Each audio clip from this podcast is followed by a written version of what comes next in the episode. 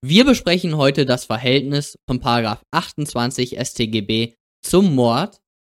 Und dies war die Übersicht aus dem letzten Video. Wir haben gesehen, dass 28 Absatz 1 die Fälle regelt, wo persönliche Merkmale die Strafbarkeit begründen und 28 Absatz 2 die Fälle regelt, in denen persönliche Merkmale die Strafbarkeit modifizieren. Okay. Die Rechtsprechung nimmt jetzt an, dass der Mord und der Totschlag zwei eigenständige Delikte sind. Also die haben mehr oder weniger nichts miteinander zu tun. Und die herrschende Lehre sagt, dass der Mord eine Qualifikation zum Totschlag ist und deswegen ist bei der herrschenden Lehre Paragraph 28 Absatz 2 einschlägig, weil dort modifizieren bzw. verschärfen die persönlichen Merkmale die Strafe und bei der Rechtsprechung ist eben Paragraph 28 Absatz 1 einschlägig, weil dort angenommen wird, dass die Mordmerkmale strafbegründend sind. Okay, warum sagt denn der BGH, dass die Mordmerkmale strafbegründend sind? Dafür hat er zwei Argumente. Einmal ein systematisches Argument. Der Mord steht vor dem Totschlag und grundsätzlich stehen Qualifikationen nach dem Grundtatbestand. Das ist ein Argument dafür, dass der Mord und der Totschlag zwei eigenständige Delikte sind. Okay. Das zweite Argument ist, dass im Paragraph 211 Mörder steht und im Paragraph 212 steht Totschläger oder ohne Mörder zu sein. Genau. Das sind diese zwei Argumente, womit der BGH begründet, dass die Mordmerkmale, dass der Mord ein eigenständiges Delikt vom Totschlag ist und deswegen die Mordmerkmale strafbegründend sind. Die herrschende Lehre sagt, die Mordmerkmale sind strafmodifizierend und begründet das wie folgt. Zum einen stammt der Wortlaut, hier das zweite Argument, der stammt aus der NS-Zeit, dementsprechend kann man dem gar nicht so viel äh, Gewicht äh, beitragen oder überhaupt kein Gewicht, weil ja, da lief viel falsch, sagen wir mal so. Dann zweites Argument ist Paragraph 211 setzt die Verwirklichung von Paragraph 212 voraus. Weil, was brauchen wir beim Paragraph 212? Wir brauchen den Erfolg, das ist der Tod, dann brauchen wir Kausalität, dann brauchen wir objektive Zurechnung und dann natürlich noch den subjektiven Tatbestand. Was brauchen wir beim Paragraph 211? Genau das gleiche. Wir brauchen den Erfolg, wir brauchen Kausalität, wir brauchen eine objektive Zurechnung, aber zusätzlich dazu brauchen wir eben noch ein Mordmerkmal. Daran sieht man, dass der 212 in dem 211 enthalten ist, nur plus das Mordmerkmal. Und das ist ja, ja, klassisch eine Qualifikation eigentlich. Okay. Dritter Punkt ist, ja, die Stellung ist unüblich, sagen wir mal so. Normalerweise stehen Qualifikationen, 224 beispielsweise, steht nach dem Grundtatbestand 223 aber hier hat der Gesetzgeber das wohl deswegen gemacht, weil der Mord ist das Tötungsdelikt. Das ist wirklich das schlimmste Delikt, was es gibt im ganzen StGB. Das ist das einzige Delikt, wo es eine absolute Strafandrohung gibt. Also wenn Mord vorliegt, dann gibt es nur eine Entscheidung, die der Richter äh, treffen kann. Und das ist lebenslang ins Gefängnis. Das ist die einzige Entscheidung. Und das ist nur beim Mord so. Nur dort ist das so. Und deswegen hat der Gesetzgeber den Mord 211 vor dem Paragraph 212 gestellt, weil das eben das Delikt ist. Jetzt fassen wir beide Ansichten mal zusammen. Beim BGH, da liegt eine Teilnahme am Mord vor, wenn der Täter irgendein Mordmerkmal verwirklicht, egal welches, und kumulativ der Teilnehmer Vorsatz bezüglich dieses Mordmerkmals hatte. Dann liegt eine Teilnahme am Mord vor. Okay. Kleine Anmerkung noch. Was bedeutet es, wenn ich hier schreibe, der Teilnehmer hat Vorsatz bezüglich des Mordmerkmals? Das bedeutet Kenntnis.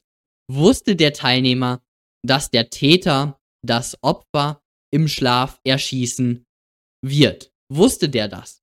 Dann hatte er hier Vorsatz und dann liegt eine Teilnahme am Mord vor. Okay, kommen wir zur herrschenden Lehre. Die sagt, eine Teilnahme am Mord liegt vor, wenn der Täter ein tatbezogenes Mordmerkmal verwirklicht und der Teilnehmer insoweit Vorsatz, also Kenntnis besitzt. Okay, das ist diese erste Variante bei der herrschenden Lehre. Oder die zweite Variante, wo eine Teilnahme am Mord vorliegt, das ist dann, wenn der Teilnehmer selbst ein täterbezogenes Mordmerkmal, erste und dritte Gruppe, verwirklicht. Schauen wir uns das jetzt mal an. So sieht das jetzt mal grafisch dargestellt aus. Wir haben die Ansicht des BGH. Und hier müssen wir uns fragen, hatte der Teilnehmer Kenntnis vom Mordmerkmal? Wenn er das hatte, dann liegt eine Teilnahme am Mord vor.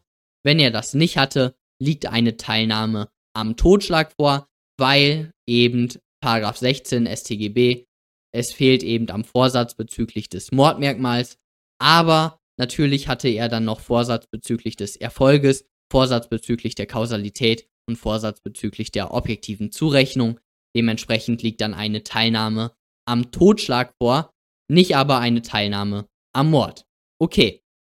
Hier jetzt nochmal meine Anmerkung, dass es wirklich egal ist, ob ein tatbezogenes Mordmerkmal oder ein täterbezogenes Mordmerkmal vorliegt. Bei der Ansicht des BGH. Okay. Jetzt kommen wir zu der herrschenden Lehre. Bei der herrschenden Lehre müssen wir zunächst einmal unterscheiden, verwirklicht der Täter ein täterbezogenes Mordmerkmal oder verwirklicht der Täter ein tatbezogenes Mordmerkmal. Wenn der Täter ein tatbezogenes Mordmerkmal verwirklicht, also Heimtücke beispielsweise, dann haben wir zwei Varianten. Einmal die Variante, dass der Teilnehmer Kenntnis von diesem Mordmerkmal hatte, von diesem tatbezogenen Mordmerkmal. Dann liegt eine Teilnahme am Mord vor.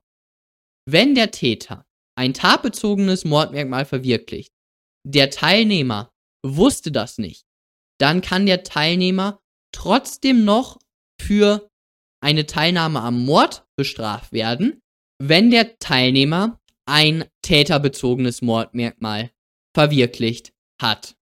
Das sind die beiden Varianten. Wenn der Täter ein täterbezogenes Mordmerkmal verwirklicht, also erste und dritte Gruppe im Paragraph 211, dann müssen wir uns fragen, hat der Teilnehmer selbst ein täterbezogenes Mordmerkmal? Und hier gilt dann dieser Spruch, den fand ich von der Jura Academy sehr hilfreich. Jeder so, wie er es verdient. Schauen wir uns jetzt gleich an. Ah ja, bevor ich dazu komme, möchte ich nochmal kurz erwähnen, beim Paragraph 28 Absatz 1 prüfen wir Tatbestand, Rechtswidrigkeit, Schuld und dann vierter Punkt Strafzumessung, Paragraph 28 Absatz 1. Beim Paragraph 28 Absatz 2 prüfen wir Tatbestand, dann nach dem subjektiven Tatbestand, also nach dem Tatbestand, prüfen wir eine Tatbestandsverschiebung nach 28 Absatz 2 und dann prüfen wir die Rechtswidrigkeit und dann prüfen wir die Schuld. Kommen wir jetzt zu ganz vielen Beispielfällen und ich werde meinen Gedankengang laut erläutern, damit ihr dann das versteht. T tötet seine Oma O. Die Pistole hat ihm seine Freundin F geliehen. Erster Fall. T handelt aus Habgier. F weiß das, aber sie selbst hat kein Motiv. Erster Schritt, den ich immer mache, ist, ich schaue, okay, hier ist Habgier das Mordmerkmal. Das ist ein täterbezogenes Mordmerkmal. Perfekt. Jetzt komme ich zu der Ansicht des BGH. Wir wissen, beim BGH schauen wir nur darauf, ob der Teilnehmer Vorsatz hatte oder nicht. Alles andere ist egal beim BGH. Okay, hier hatte die Freundin F Vorsatz bezüglich des Mordmerkmals. Sie wusste, dass der T die O aus Habgier tötet.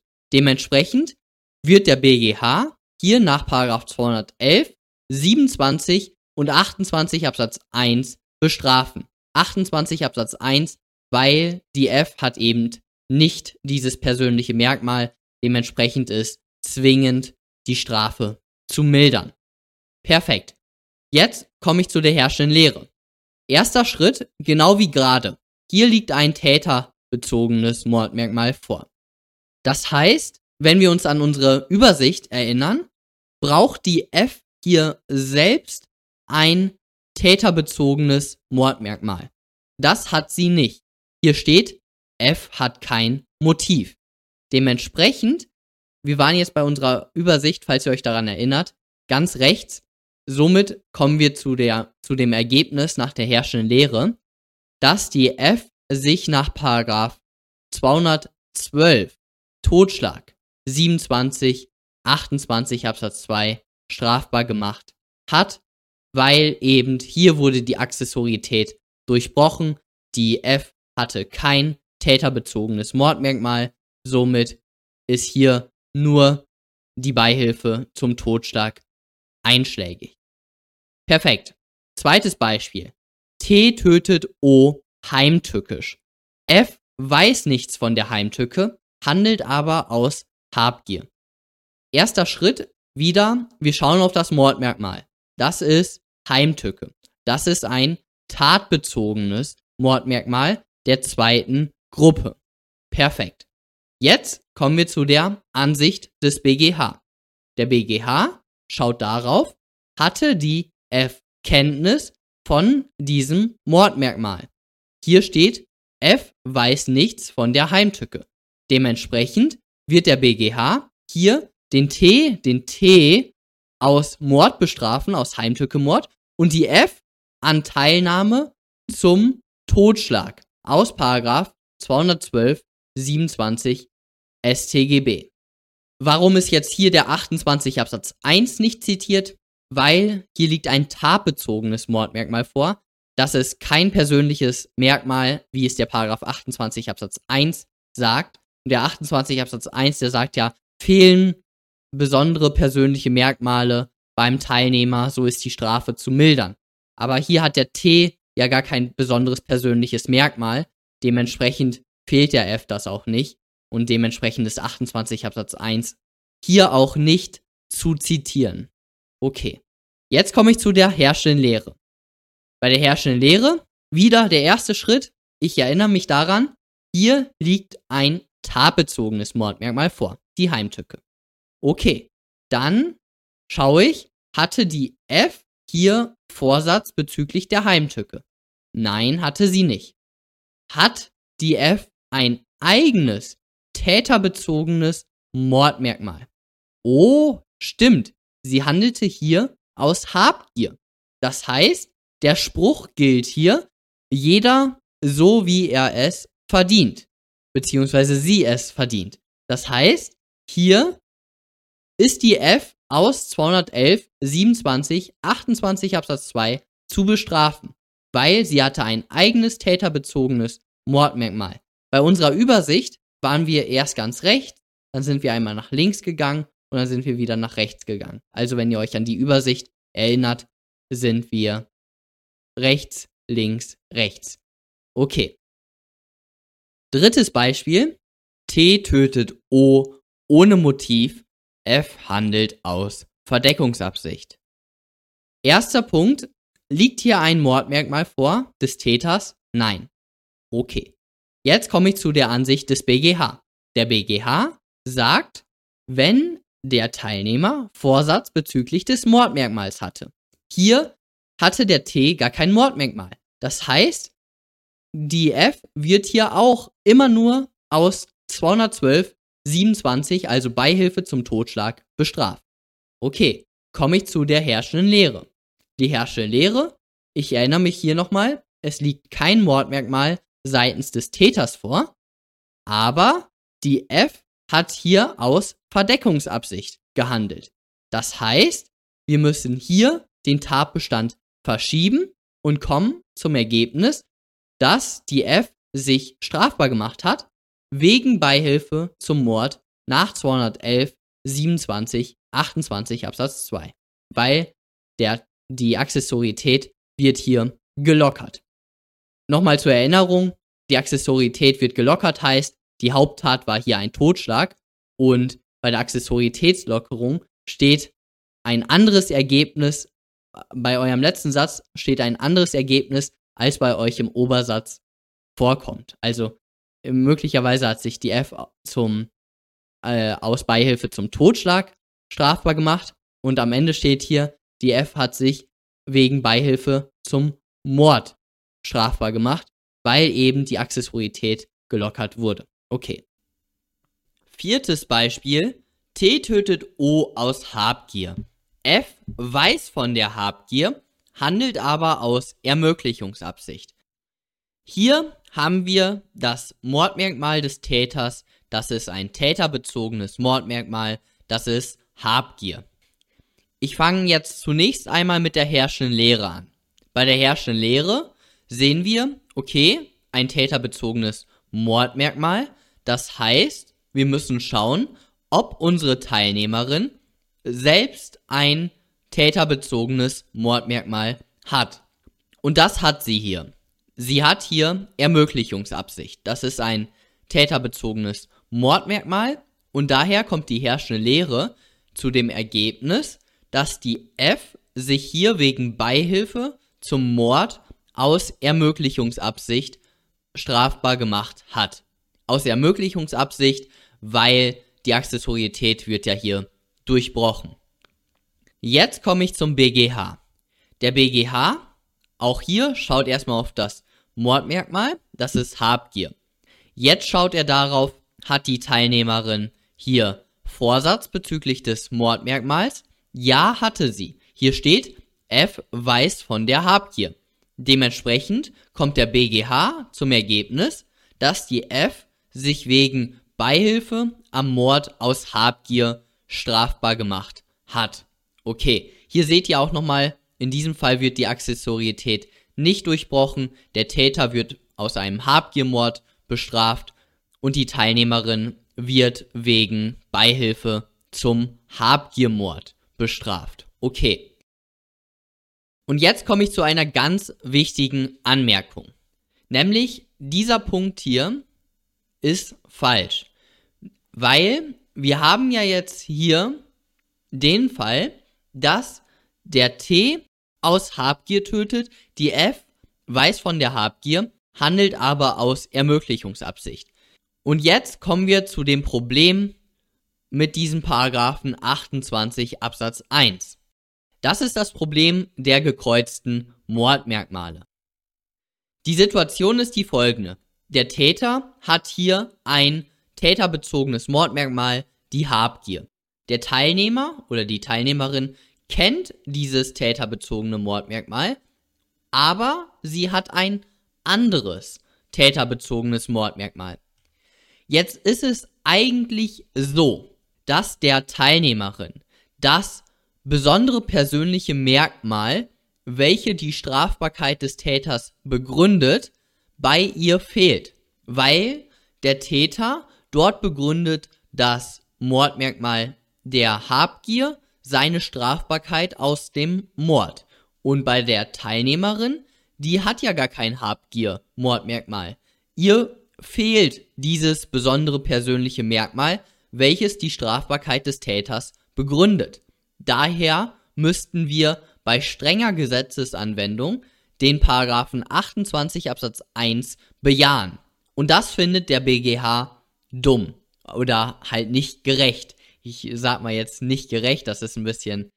Ja, also bitte argumentiert niemals mit Gerechtigkeit ähm, in eurer Juraklausur.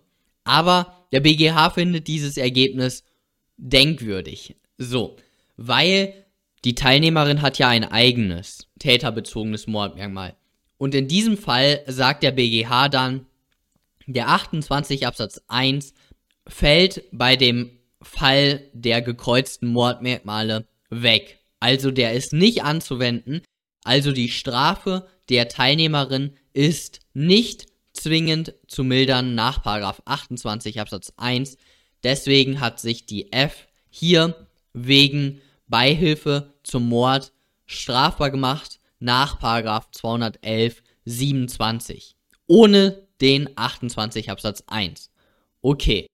Begründen tut er dies mit irgendwie, äh, er sagt, dass sowohl das Habgier-Mordmerkmal als auch die Ermöglichungsabsicht, das sind alles Unterfälle der niedrigen Beweggründe. Und so sagt er dann, dass der Teilnehmerin eben nicht dieses besondere persönliche Merkmal fehlt, das die Strafbarkeit des Täters begründet und dementsprechend ist 28 Absatz 1 gar nicht einschlägig, weil sie hat ja dann, genau wie der Täter, einen niedrigen Beweggrund.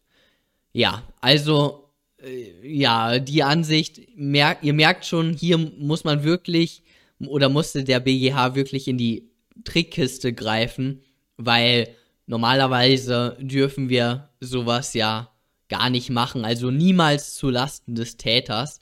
Und hier, ja, ich weiß gar nicht, ob das vom Bundesverfassungsgericht schon mal war, aber wenn es dort wäre, dann ja, könnte man 50-50, ob das verfassungsgemäß ist oder nicht. Naja, die herrschende Lehre haben wir gerade gesehen, die kommt zum Ergebnis, dass die F sich wegen Beihilfe zum Mord aus Ermöglichungsabsicht strafbar gemacht hat. Perfekt. Okay, jetzt komme ich zu der kompletten Übersicht. Ich werde alle möglichen Fälle jetzt hier ja besprechen. Ich werde die ein bisschen schneller besprechen als die fünf vorhin, aber genau. Fangen wir mal an. Der Täter erfüllt ein tatbezogenes Mordmerkmal. Der Teilnehmer erfüllt kein Mordmerkmal. Der Täter ist strafbar wegen Mordes. Klar weil er hat hier ein Mordmerkmal erfüllt. Kommen wir jetzt zu der Strafbarkeit des Teilnehmers. Das hängt natürlich davon ab, ob der Teilnehmer Vorsatz bezüglich des tatbezogenen Mordmerkmals hatte. Wenn er das hatte, dann ist er zu bestrafen wegen Beihilfe zum Mord. Wenn er das nicht weiß, wenn er nichts von diesem Mordmerkmal weiß, dann ist er wegen Beihilfe zum Totschlag zu bestrafen. Okay, jetzt die herrschende Lehre. Die herrschende Lehre, da ist das genau gleich. Wenn der Teilnehmer vom Mordmerkmal weiß, dann liegt eine Beihilfe zum Mord vor. Wenn der Teilnehmer vom Mord nicht, vom Mordmerkmal nicht weiß, dann liegt eine Beihilfe zum Totschlag vor. Der Täter erfüllt ein täterbezogenes Mordmerkmal, der Teilnehmer erfüllt kein Mordmerkmal. Okay, beim BGH kommt es jetzt darauf an, wusste der Teilnehmer, dass der Täter ein täterbezogenes Mordmerkmal hatte. Wenn er das weiß, dann ist er wegen Beihilfe zum Mord zu bestrafen, aber das ist wegen 28 Absatz 1 zu mildern. Wenn er davon nicht wusste, dann ist Beihilfe zum Totschlag einschlägig. Bei der herrschenden Lehre, hier haben wir kein Mordmerkmal des Teilnehmers, kein täterbezogenes Mordmerkmal des Teilnehmers, jeden so wie er es verdient.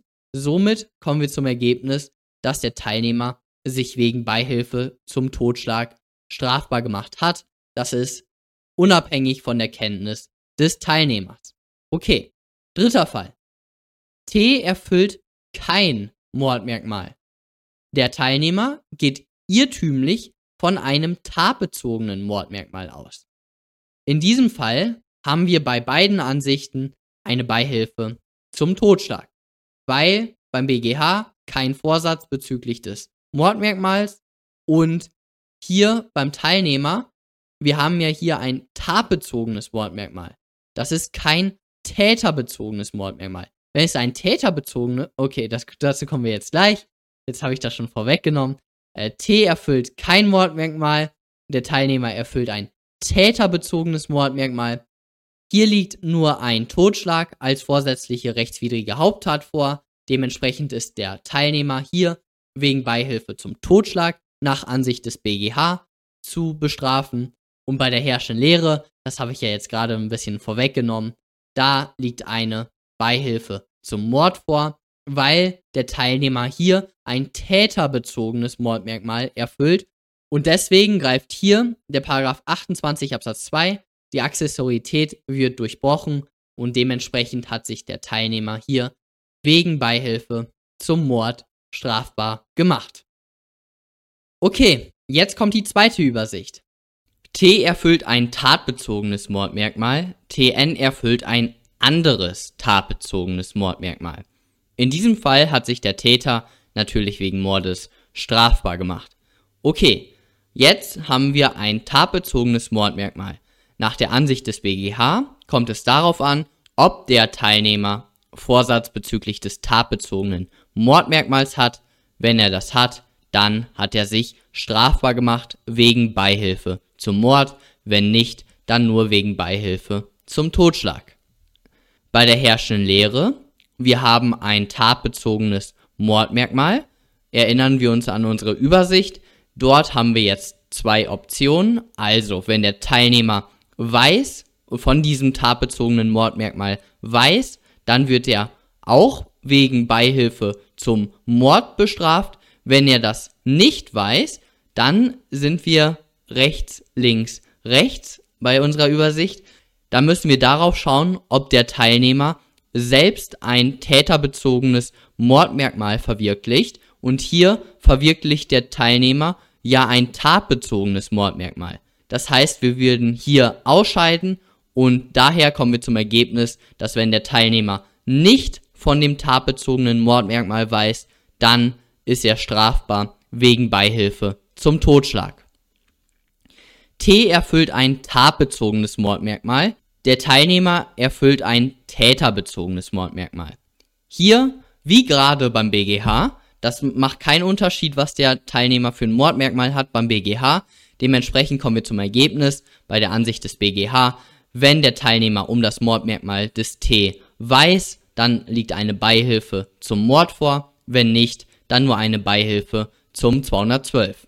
Okay, bei der herrschenden Lehre, und da haben wir jetzt den Unterschied zu dem vorherigen Fall, wenn der Teilnehmer um das Mordmerkmal weiß, dann hat sich der Teilnehmer wegen Mordes strafbar gemacht, aber auch wenn er nicht um das Mordmerkmal des Täters weiß, dann hat er sich trotzdem wegen Beihilfe zum Mord strafbar gemacht, weil er selbst ein täterbezogenes Mordmerkmal erfüllt, jeder so, wie er es verdient. Okay, dann kommen wir zum Fall der gekreuzten Mordmerkmale. Der T erfüllt ein täterbezogenes Mordmerkmal, der Teilnehmer erfüllt selber ein anderes täterbezogenes Mordmerkmal. In diesem Fall müssen wir beim BGH dahingehend unterscheiden, ob der Teilnehmer von dem täterbezogenen Mordmerkmals des Täters weiß. Wenn er das tut, dann hat er sich wegen Beihilfe zum Mord strafbar gemacht und diesmal mit der Korrektur, dass die Strafe nicht nach 28 Absatz 1 zu mildern ist, wenn der Teilnehmer nicht um dieses täterbezogene Mordmerkmal des Täters weiß, dann hat er sich strafbar gemacht wegen Beihilfe zum Totschlag. Okay, jetzt bei der herrschenden Lehre, da ist es ganz einfach, haben wir ja schon gesehen, der Teilnehmer macht sich wegen Beihilfe zum Mord strafbar und hier wird dann die Accessorietät durchbrochen. Das heißt, wenn der Täter ein Habgiermotiv hatte und der Teilnehmer hatte ein, eine Verdeckungsabsicht, dann macht er sich wegen Beihilfe zum Mord aus Verdeckungsabsicht strafbar. Okay, letzter Fall. Der T erfüllt ein täterbezogenes Mordmerkmal, der Teilnehmer erfüllt ein tatbezogenes Mordmerkmal. Okay, in diesem Fall, der ist ein bisschen strittig und der wurde auch, glaube ich, noch nie vom BGH entschieden.